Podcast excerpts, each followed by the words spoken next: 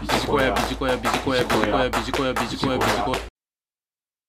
対話の場作りを意識しよう。マネージャーに必要なことということで、今回は情報提供させていただければと思います。昨今、なかなかこの対話の場作り、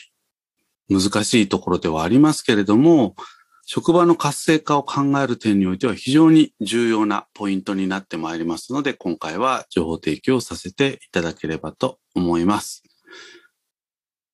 さて、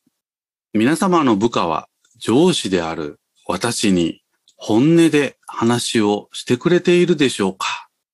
ということをですね、ぜひこの機会に自問自答していただければと思います。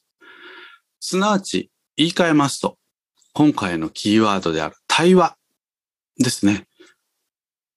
対等に話ができているでしょうかということにつながってくるかと思います。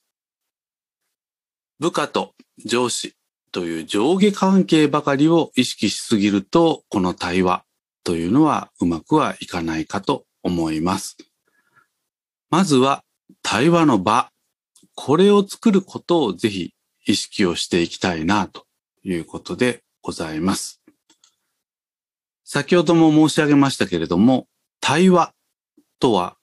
対等な関係で話すことというふうに定義をしてよろしいかと思います。すなわち、上司たる私たちのポジションパワー、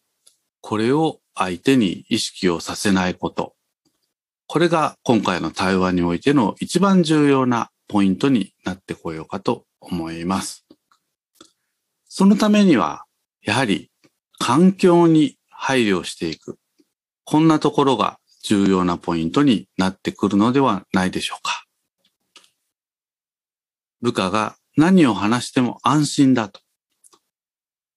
すなわち心理的安全性を高めるような環境づくり。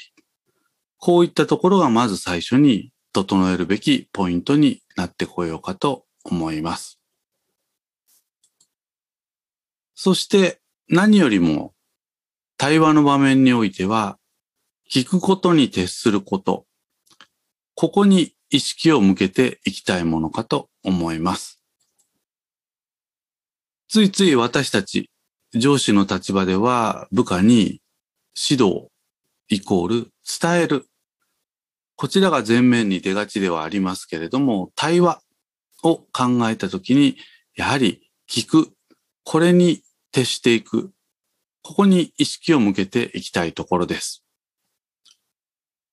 もちろん、聞くことは必ずしも上司が問題解決をすることとイコールではありません。ですが、仮に部下に対してアドバイスをするにしても、上司がじっくり聞いて、心情面に配慮すれば、相手が受け入れて納得をする可能性というのも高まるわけです。もちろん、状況によってポジションパワーを使わなければいけない時もあろうかとは思いますけれども、かといって、常日頃からポジションパワーだけで会話をしていると、この対話の場というのはなかなか難しい状況になってこようかと思います。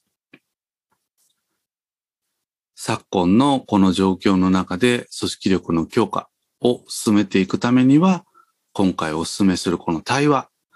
ぜひこの場作りを意識をして、ぜひマネージャーとして職場の活性化を進めていただきたいものです。以上、対話の場作りを意識しよう、マネージャーに必要なことということで情報提供をさせていただきました。ビジコや。